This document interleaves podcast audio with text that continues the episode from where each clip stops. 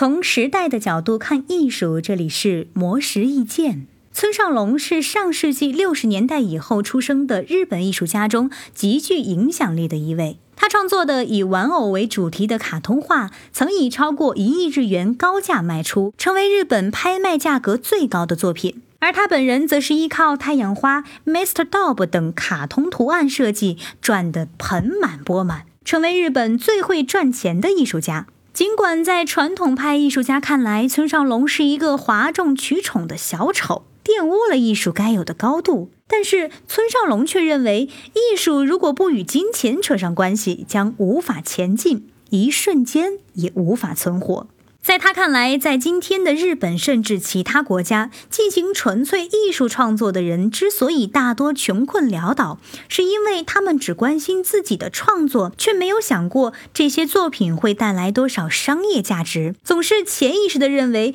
艺术只要跟钱沾上边儿就俗气了。艺术学校的老师也只能教学生做自己喜欢的创作，却从来没去教过学生如何通过艺术来谋生，导致学生毕业之后不能依靠所学的艺术生存下去，最后只能回到学校继续当老师。